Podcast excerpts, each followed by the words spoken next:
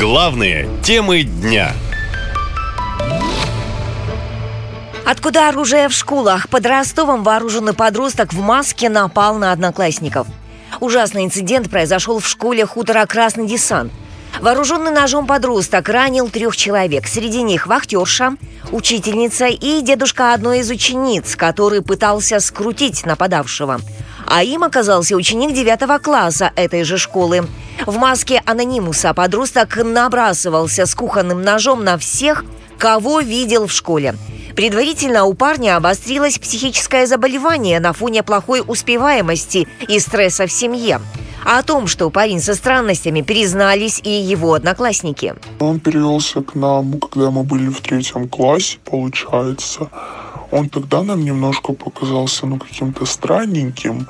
Из-за чего? Из-за того, что были какие-то проблемы с речью, заикался, были резкие какие-то нервные движения. Я училась 6 лет этих э, с психически больным человеком как бы это он сейчас совершил, да, он мог это совершить и в пятом, шестом классе, в седьмом, когда угодно. Это просто реальная жесть.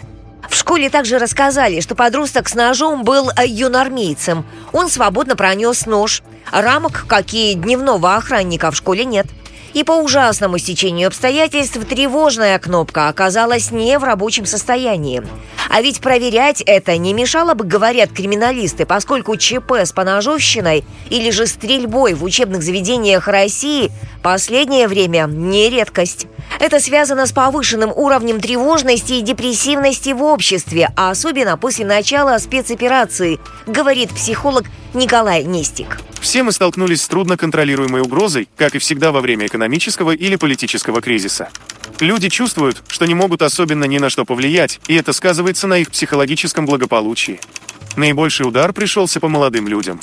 Если еще в январе прошлого года 44% россиян в возрасте от 18 до 24 лет отмечали у себя депрессивные признаки, а 38% – тревогу, то после начала СВО уже в марте эти симптомы были 77 и 58% соответственно. При этом в целом по стране уровень тревоги и депрессии тоже постоянно увеличивается.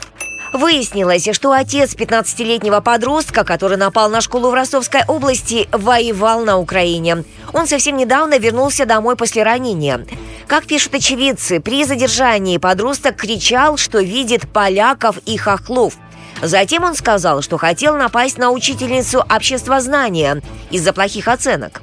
Девятиклассника отправят на медосвидетельствование, проверят наличие психотропных препаратов в организме.